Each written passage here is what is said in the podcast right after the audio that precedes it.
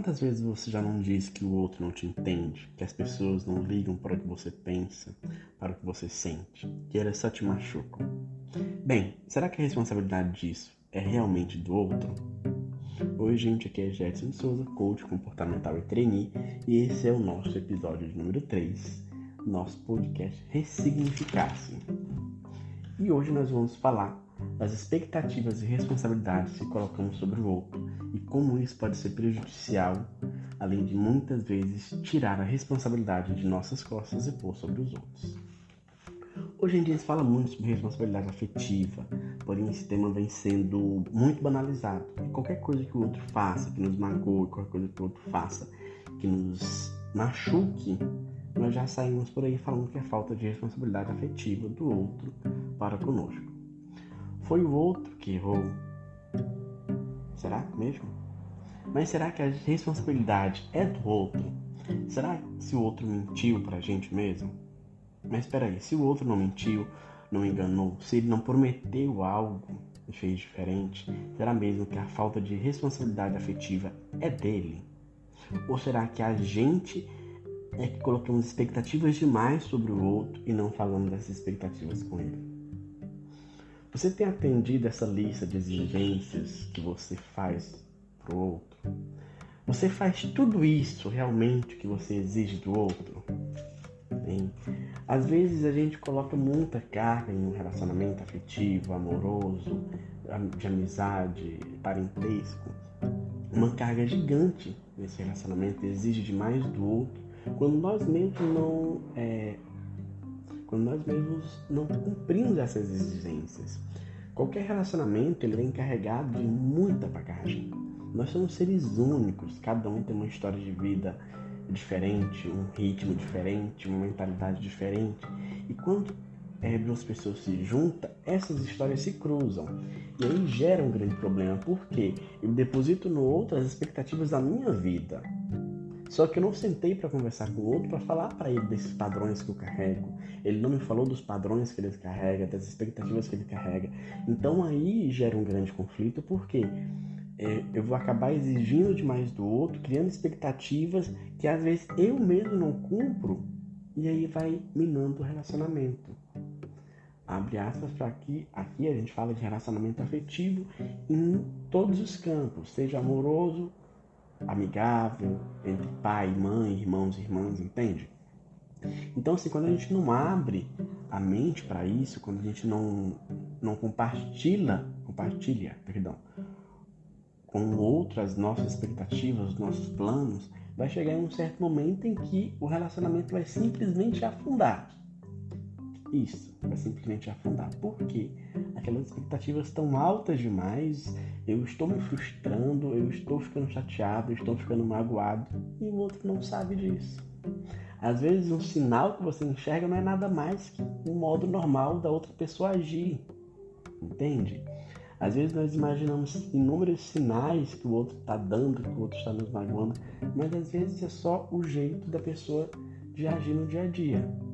Então a gente tem que estar aberto sempre a esse diálogo com o nosso companheiro, com o nosso amigo, para que eu, para que eu, você explique para ele o que eu espero, que nós esperamos dessa relação.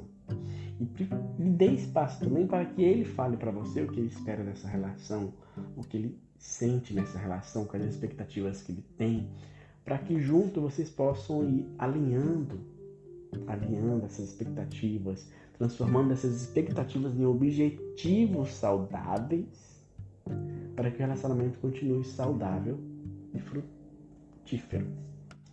Então presta bem atenção. Será que toda vez que você se magoou, a responsabilidade afetiva era só do outro? Ou será que você colocou essa responsabilidade nele de tapar um buraco que é seu? Porque ele não sabe que existe, entende? Quero deixar claro que eu não estou falando que não há caso em que a pessoa magoe de propósito. Não. Eu estou querendo dizer apenas que a responsabilidade afetiva se tornou algo banal, entendeu? Algo utilizado para tirar de nós a culpa e pôr no outro pelas nossas falhas, pelas nossas frustrações. Então, assim, é, às vezes a gente espera demais do outro, espera que ele nos doe algo e para ele é demais, que ele não quer doar, porque cada um carrega uma bagagem, Cada um carrega uma história de vida. Então, às vezes, a gente espera uma doação do outro que ele não acha normal para um relacionamento, para uma convivência. E tá tudo normal. Tá tudo normal. Você só precisa sentar e ter essa comunicação assertiva para que vocês dois se alinhem. Se vocês dois têm uma visão em comum, se vocês dois têm planos em comum, será se essa singularidade de cada um é um defeito? Ou é algo que vem para somar os dois juntos, entende? Cada pessoa é diferente, a gente tem que compreender isso, a gente tem que parar de pôr no outro a responsabilidade de corresponder às nossas expectativas.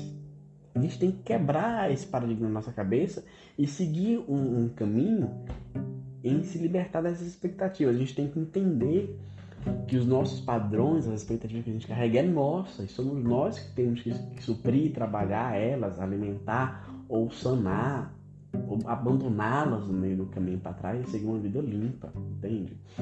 E, e tá tudo bem nesse caminho, sabe? Então, gente, a base de todo relacionamento é a comunicação, diálogo assertivo, é onde vocês possam expor, a gente possa expor nossos planos, nossas expectativas, nossos padrões, nossos traumas, sem precisar gritar, agredir verbalmente, sem precisar é, se magoarem. Porque a base do relacionamento sempre vai ser o diálogo. Sempre vai ser o diálogo. E enquanto você não sentar com seu parceiro, seu amigo, seu companheiro e explicar as expectativas que você tem, que você carrega, ele não vai entender o que vocês estão vivendo, o relacionamento que vocês estão vivendo. Entende? A gente tem que. É, uma, uma frase que eu carrego muito comigo e sempre eu eu estou em dúvida em qualquer coisa, no relacionamento, eu paro e penso e vou analisando ponto a ponto dela. Depois de casado, nunca mais singular, só plural. Eu me pego pensando nessa frase sempre. Às vezes a gente não entende, pensa, não, mas cada um tem uma vida, como é que vai ser plural? plural? Quase não sai, né? O, a frase em si ela é muito complexa, gente. Ela, ela, é muito assim, você entra dentro dela, você vai expandindo muito o seu pensamento. Por quê? Cada pessoa é singular ali. Mas quando você se une, quando você alinha os pensamentos, vocês se tornam um, sabe? São duas pessoas em uma, com o mesmo objetivo, sabe? Lutando para que o outro alcance as expectativas de carreira, é, pessoal e ao mesmo tempo esse outro também sendo suporte do companheiro para que essa pessoa também consiga alcançar os sonhos delas e no fim um sonho comum. Esse é o sentido do relacionamento em si, entende? Então assim, não quer dizer que em algum momento a pessoa não vai nos magoar sabendo do que a gente espera dele. Ah, casos e casos, não é? Mas a gente não pode se prender a isso sempre e jogar no outro toda essa culpa, toda essa expectativa, sabe? A gente tem que ser emocionalmente independente. E quando a gente estiver emocionalmente dependente, colocando no outro as expectativas que são nossas, colocando no outro toda a expectativa, o peso do relacionamento, a gente nunca vai evoluir, a gente nunca vai ser feliz, vamos dizer assim, né? Eu gosto muito dessa palavra evoluir porque ela, ela abre a nossa mente para uma mudança para toda uma mudança. Gente, eu tô gravando aqui e, e uma hora eu vou gravar por vídeo também pra vocês verem o tanto que eu gesticulo com as mãos aqui, sabe? Parece que eu tô no meio de uma plateia aqui palestrando. Então é isso, gente. Enquanto a gente não, não abre mão dessas expectativas, às vezes profundas, às vezes fúteis, compartilha com o outro toda essa bagagem que a gente carrega, a gente sempre vai ter esse peso, a gente sempre vai se magoar facilmente quando o outro sequer sabe que o que ele está fazendo nos magoa porque a gente não, não sentou, não conversou. E é isso, gente. Lembre-se sempre, é, a base de qualquer relacionamento é a comunicação assertiva para que vocês caminhem junto para o mesmo objetivo. Eu espero que hoje esse episódio rapidinho, bem curto, bem leve, tenha ajudado vocês, tá bom? Tenham um ótimo final de semana e vamos curtir. Abração, até o próximo episódio.